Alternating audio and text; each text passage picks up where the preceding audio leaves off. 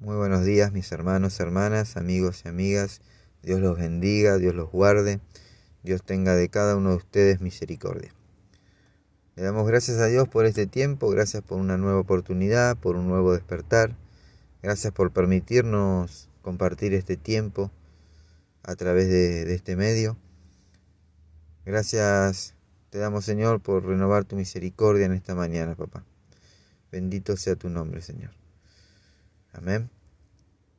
Si tenés tu Biblia a mano y me querés acompañar, vamos al libro de Segunda de Corintios, capítulo 1, versículo 3 y 4. La palabra de Dios dice, demos gracias a Dios, Padre de nuestro Señor Jesucristo. Él es un Padre bueno y amoroso y siempre nos ayuda. Cuando tenemos dificultades o cuando sufrimos, Dios nos ayuda para que podamos ayudar a los que sufren o tienen problemas. Amén. ¿Cuántos de nosotros, después de hacer algo que no teníamos que hacer, nos hemos sentido tan avergonzados que esa misma vergüenza nos impedía acercarnos a Dios?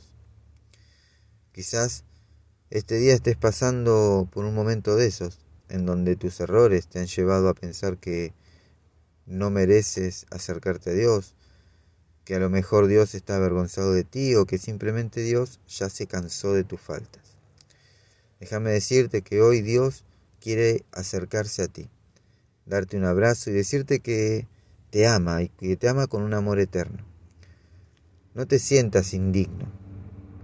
No creas que Él se ha cansado de ti. Él es un Padre amoroso que siempre busca el bien para sus hijos. Amén.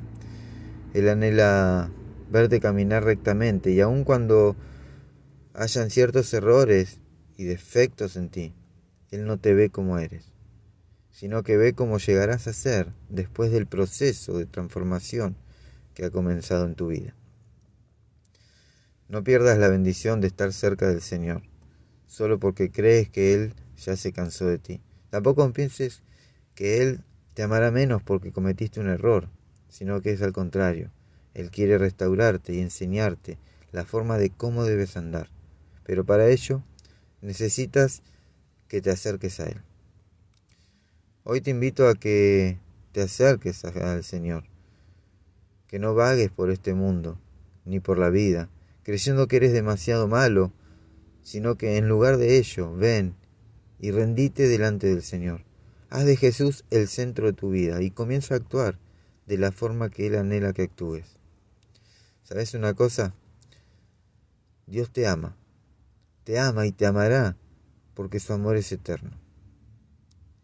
Honremos ese amor eterno, acercándonos a Él y entregándole por completo nuestras vidas.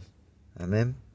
Mis hermanos, hermanas, amigos y amigas, Dios los bendiga y el Señor esté derramando de su presencia sobre cada uno de ustedes que su favor los persiga, que su Espíritu Santo les guíe los pensamientos, guíe sus palabras, guíe sus pasos.